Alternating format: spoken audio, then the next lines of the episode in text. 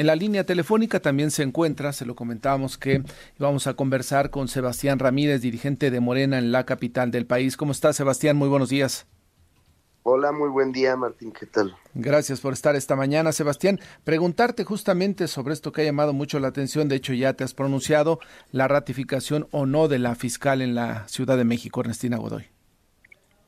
Pues yo creo que es un asunto de muy relevante trascendencia porque eh, preocupa mucho que algunos eh, diputados quieran eh, extorsionar quieran amagar a una fiscal que ha demostrado un compromiso con la justicia y en el combate a la corrupción.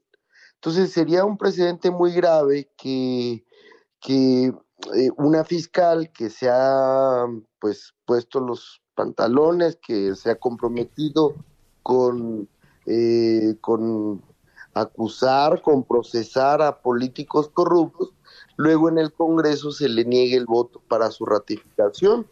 Pues el mensaje para el siguiente fiscal es, no, usted no persiga corruptos, usted no eh, acuse a algún político que, que usa su, su encargo público para hacer un beneficio personal, porque si usted lo hace, luego en el Congreso no se le va a ratificar sería un, un mensaje muy muy riesgoso para lo que para hacia adelante. Claro, claro.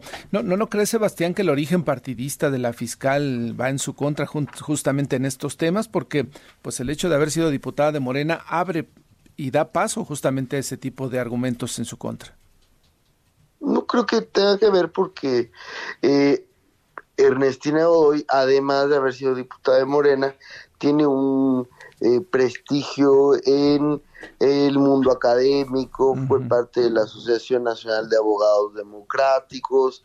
Eh, hay que ver nada más eh, pues la buena evaluación que hizo de ella el Consejo Ciudadano. De hecho, quien la está postulando es un Consejo Ciudadano conformado por todas las fuerzas políticas del, del propio Congreso. Entonces, claro que quien es fiscal pues debe tener un alto perfil y además lo ha demostrado su, su trabajo. Mira, Martín, si ella no se hubiera comprometido a combatir a la corrupción, ahorita su ratificación estaría sin discusión.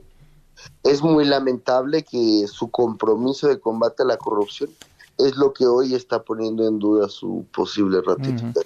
Oye, y los datos, según lo que vemos y las cuentas, ¿no alcanzaría Morena con los votos que tiene y sus aliados para ratificar? ¿Qué, qué, harán? ¿Qué procede? ¿O cuál es la instrucción que se tiene en el Congreso, Sebastián? Bueno, hay que buscar a todas las fuerzas políticas, pedirles sensatez.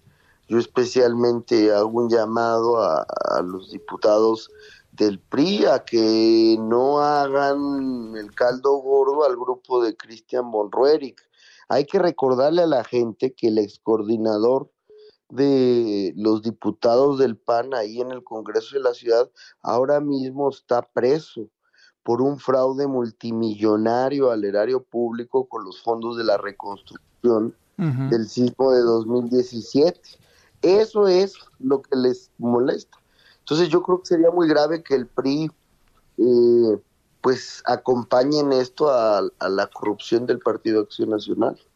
Pues esperamos que el diálogo que planteas eh, dé buenos resultados y atentos estaremos a lo que suceda con la ratificación de la fiscal.